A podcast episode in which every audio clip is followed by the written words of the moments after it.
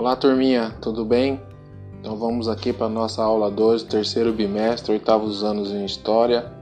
E hoje a gente vai ter aí como foco o desenvolvimento da habilidade F08HI16, identificar, comparar e analisar a diversidade política, social e regional nas rebeliões e nos movimentos contestatórios ao poder centralizado durante o período regencial do Brasil.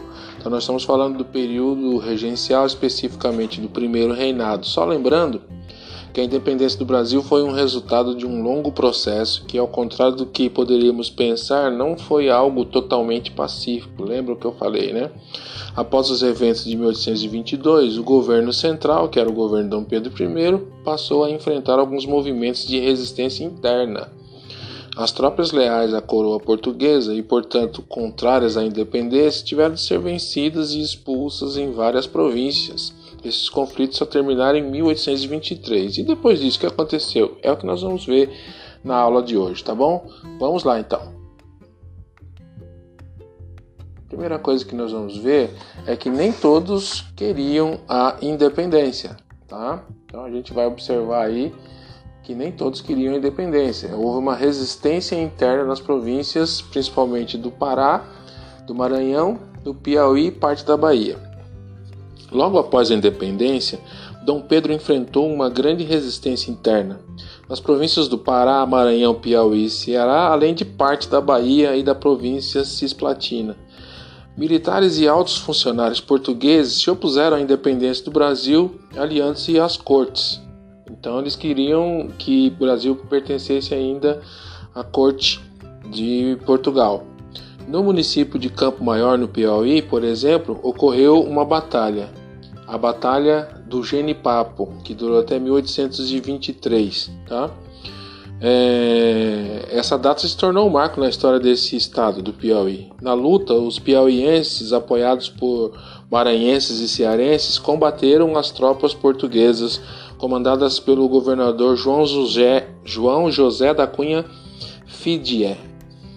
O movimento teve forte caráter popular, mas as tropas do governador João Fidié venceram o conflito e fizeram cerca de 500 prisioneiros. Porém, após a batalha, um grupo de sertanejos invadiu o acampamento militar dos portugueses e apreendeu armamentos, munições e dinheiro. Além disso,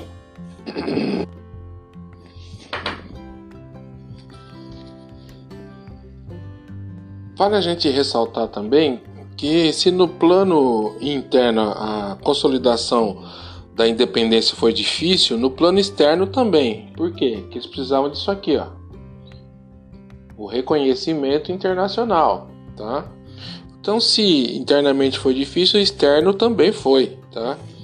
É, só aconteceu três anos após o grito do Ipiranga, porque os Estados Unidos foram os primeiros o primeiro país a reconhecer a independência do Brasil em 1824. Mesmo assim, o novo Estado precisava do aval de Portugal para ser reconhecido pelas potências europeias, que era o foco do mundo nesta época. Depois de várias negociações diplomáticas, em 1825, a assinatura do Tratado da Paz e Aliança da Independência Brasileira foi finalmente reconhecida.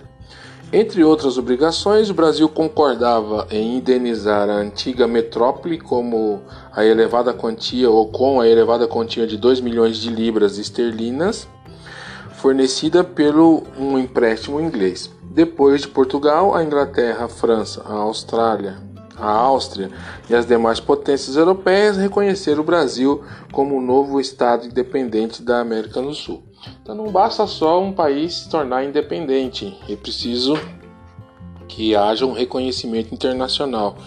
Os Estados Unidos foi o primeiro país a reconhecer, né, porque já desde 1775 ou 76 os Estados Unidos já era independente e ele foi o primeiro país a reconhecer a independência do Brasil. E os outros países, para reconhecer, Portugal, por exemplo, é, para reconhecer, ele pediu dinheiro. E o Brasil não tinha dinheiro. Teve que recorrer à Inglaterra, que era a grande potência da época, que emprestou dinheiro. Aí começou a primeira dívida externa do Brasil, né? começou aí logo na sua independência, onde o Brasil teve que pegar dinheiro emprestado da Inglaterra para pagar Portugal e depois teve que pagar a Inglaterra também, tá? Mas só assim, depois desse primeiro reconhecimento por parte de Portugal e por parte da Inglaterra, os demais países da Europa, que era o centro comercial e centro político e centro desenvolvido do mundo, também reconheceram o Brasil como um país independente, tá? E esse prédio aí, por que que ele está aí? Olha aí a foto desse prédio aí, que era uma antiga cadeia é, velha na cidade do Rio de Janeiro. E por que que ele está aí? Porque foi nesse prédio, essa cadeia, cadeia velha do Rio de Janeiro, em 1822, né, o prédio foi adaptado para receber os trabalhos da Assembleia Constituinte. Então foi nesse prédio aí recebeu uma adaptação para ser é, para acontecer os trabalhos da Assembleia Nacional Constituinte do Brasil, a primeira, tá? Vamos em frente. Aí, em 1824, 25 de março de 1824, foi otorgada, outorgada a primeira Constituição do Brasil. Tá? Ela aconteceu. Dissolvida a Assembleia Constituinte, Dom Pedro I encomendou um novo projeto constitucional otorgado por ele em 1824. A primeira Constituição do Brasil conciliava os interesses da elite com o autoritarismo do imperador, porque ele queria ser autoritário, ele era autoritário, né? E as principais resoluções foram as seguintes: divisão dos poderes em executivo, legislativo e judiciário ou judicial, como estabelecido na Constituição de 1824. Então, essa tripartida aí dos poderes que nós conhecemos começou no Império e depois migrou para a República. Só que além dos poderes executivo, legislativo e judiciário, também foi criado o poder moderador. Este, este último, esse poder moderador era exclusivo do imperador e lhe garantia o direito de intervir nos demais poderes, ou seja, havia o poder legislativo, executivo, judiciário, mas o moderador intervia sobre todos eles, ou seja, ia continuar com a mesma com o mesmo autoritarismo de sempre, tá? Também essa Constituição garantia o direito à propriedade das terras, escravos e demais bens adquiridos pelas elites durante o período colonial. Então, as elites não queriam perder a sua mão de obra escrava, não queriam perder uh, os benefícios que tinham, né, como sempre. E também garantia o estabelecimento e garantiu o estabelecimento do catolicismo como religião oficial do império. Garantiu o voto indireto e cessitário, os eleitores escolhiam nas eleições primárias o colégio encarregado de eleger os deputados. Além disso, exigia-se do cidadão uma renda mínima para votar ou candidatar-se à Câmara e ao Senado. Então veja que para votar você escolhia alguém que ia representar o colégio que ia escolher os deputados e senadores. Quer dizer, eram três pessoas na sua frente, o voto não era direto, né? era cessitário, por isso que era chamado indireto e cessitário, além do que tinha que se pagar para isso, tá? A lei também dividiu o território brasileiro em províncias, governadas por um presidente nomeado pelo imperador. Estabeleceu ainda o princípio da tolerância religiosa e educação primária gratuita. Foi no Império que foi garantida aos brasileiros a educação é, primária gratuita, como nós temos até hoje ainda. Todas as constituições posteriores mantiveram esse foco no aprendizado gratuito, o aprendizado básico, tá? Vamos em frente. Agora quero falar um pouquinho para vocês sobre os indígenas na Constituição. Aí você vê uma foto de um encontro dos indígenas com os europeus, bem característico aí como era o Brasil nessa ocasião. Em 1823, o estadista José Bonifácio apresentou à Assembleia um projeto que propunha basicamente uma futura integração social dos indígenas por meio da educação, do trabalho, dos casamentos mistos e do convívio com o homem branco. Segundo Bonifácio, esse processo deveria ser conduzido pelo Estado. A questão indígena ficou excluída da Constituição de 1824. Assim, os indígenas não foram considerados cidadãos nem brasileiros, ficando, portanto, fora dos planos políticos e sociais do país. Ou seja, desde 1824, desde a primeira Constituição brasileira, os índios já sofreram é, esse tipo de discriminação, né? Não foram considerados brasileiros, não foram considerados cidadãos, portanto ficaram fora dos benefícios que a Constituição de 1824 garantia aos cidadãos brasileiros. E hoje os índios ainda têm alguns direitos adquiridos, mas mesmo assim é muito comum ainda encontrarmos grandes é, divergências e uma grande falta de consideração e apoio ao, aos povos indígenas e isso é uma vergonha para o nosso país que precisa melhorar e respeitar uh, os direitos dos indígenas. Eles têm direito a viver de forma que eles quiserem viver, ou seja, e isso significa, isso implica em viver nas condições é, como eles viviam no passado, o que é muito difícil hoje, mas eles também têm o direito de viver como cidadãos normais em outro na cidade, usufruindo de todos os benefícios, direito à educação, direito às suas origens, e é muito comum no Brasil ver reservas indígenas, né, garantidas por lei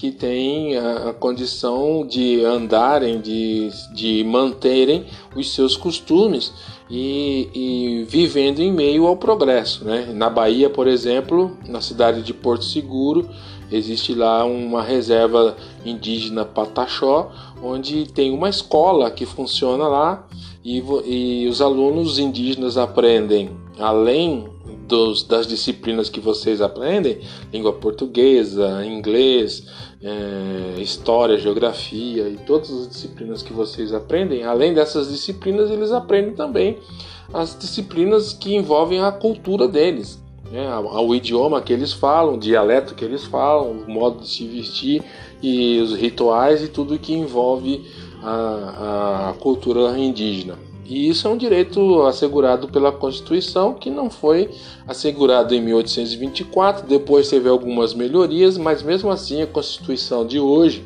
que foi promulgada em 1988 também traz grandes deficiências em relação à proteção dos índios, tá bom? Vamos ver isso mais à frente depois. Ok, vamos em frente.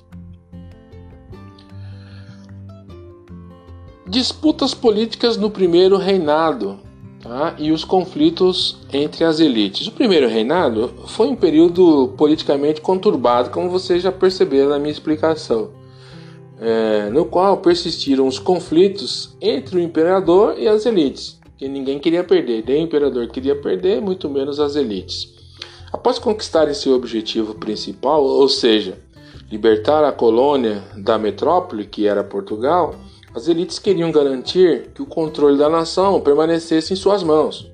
Como vimos, os debates mais decisivos e os conflitos mais graves ocorreram nas discussões sobre os limites da autoridade de Dom Pedro I durante a Assembleia Constituinte de 1823.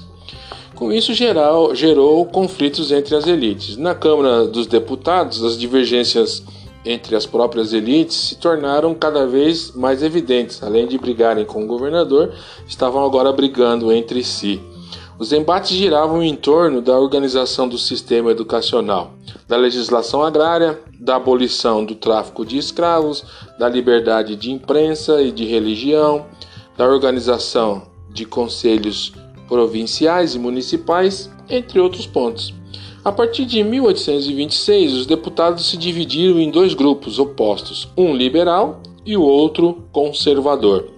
Os liberais defendiam um sistema de educação livre de controle religioso, apoiavam a liberdade de cultos, favoreciam a descentralização e a autonomia das províncias e municípios.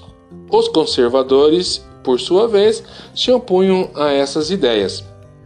Apesar de ser possível diferenciar liberais de conservadores, no plano das ideias, na prática política nem sempre havia coerência entre ideais e atitudes. José Bonifácio, por exemplo, era liberal em relação aos problemas sociais e econômicos. mais conservador quanto à organização política. Então, esse, essa história de liberal e conservador é, até hoje ainda traz reflexos no plano político brasileiro, como a gente pode observar aí nas guerras de ideologia que acontecem até hoje em meio à sociedade brasileira, em meio aos políticos, principalmente em meio aos políticos do Brasil, ok? Vamos em frente. Bom, agora eu quero falar com vocês sobre a formação do Estado Imperial ou a formação do Estado Nacional. No processo de formação do Estado Nacional Imperial Brasileiro, diversos projetos surgiram em várias regiões da antiga colônia portuguesa.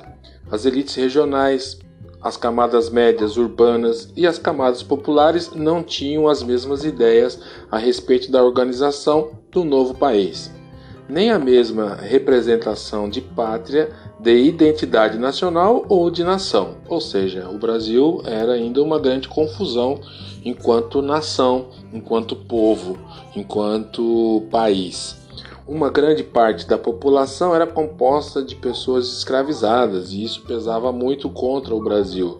O Brasil foi um dos últimos países a dar liberdade aos seus escravos. Em algumas regiões, como no norte do território, os indígenas compunham uma população muito grande. Não existia identificação dos grupos indígenas com um ideal nacional. As várias províncias dessa região não tinham entre si uma identidade. Além disso, o norte mantinha poucas relações comerciais e poucos contatos com as províncias centrais do Rio de Janeiro e de São Paulo, e ainda menos com as do sul do império. As classes populares assustavam as elites, por isso os grupos dominantes defendiam um Estado antidenominado antidramático ou antidemocrático. Tá?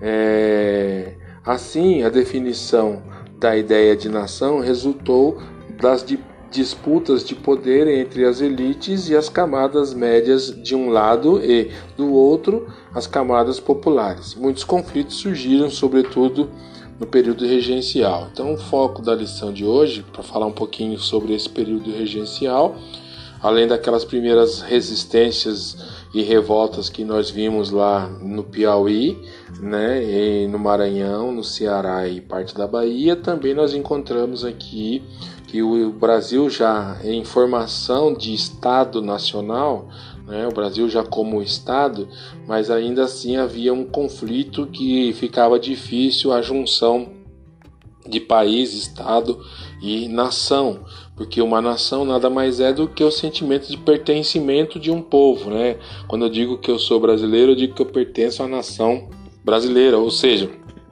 eu pertenço ao povo brasileiro. Eu sou povo brasileiro, né? Então tem esse sentimento de pertencimento. E que nós vimos desde cedo, já desde o Império, uma briga entre as elites e os grupos que eram os grupos dominantes, e também os, os populares, as classes mais populares, que assustavam as elites, né? Como sempre isso acontece. E isso gerou um sentimento de antidemocracia, um sentimento, um estado antidemocrático que eles queriam que o, imperador é, impusesse de forma mais acirrada, tá bom? Vamos em frente. E aqui é, nova revolta em Pernambuco. Diante disso tudo, é, a dissolução da Assembleia Constituinte de 1823 e a tendência centralizadora da Constituição de 1824 desagradaram as lideranças da província de Pernambuco, onde havia um forte sentimento anti-português e favorável à República. Lembrando que nós estamos ainda no Império, tá? A difusão das ideias liberais e republicanas da província tinha como principais representantes o médico e ativista político Cipriano Barata e o frei Joaquim do Amor Divino Rabelo, conhecido popularmente como Frei Caneca. Você já deve ter ouvido falar esse nome, Frei Caneca, um dos líderes da Revolução Pernambucana em 1817.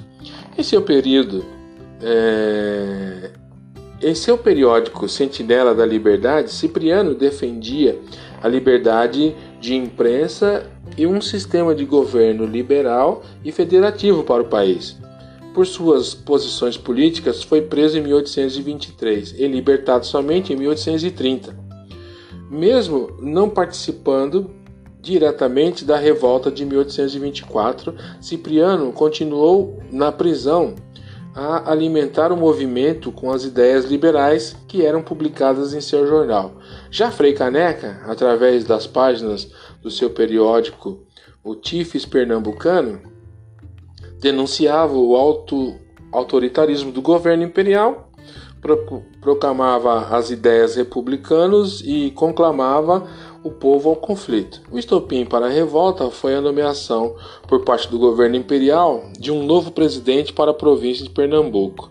Em julho de 1824, os revoltosos proclamaram a Confederação do Equador, propondo a formação de uma república independente. Houve adesão do Rio Grande do Norte, do Ceará, do Piauí e da Paraíba.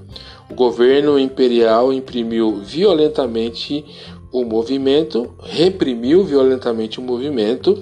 Os principais líderes foram presos e nove deles foram condenados à morte. Frei Caneca, a figura central do movimento, foi executado. E aí é um retrato do Frei Caneca sendo é, executado por ocasião dessa revolta em julho de 1824, é, da revolta em Pernambuco, tá?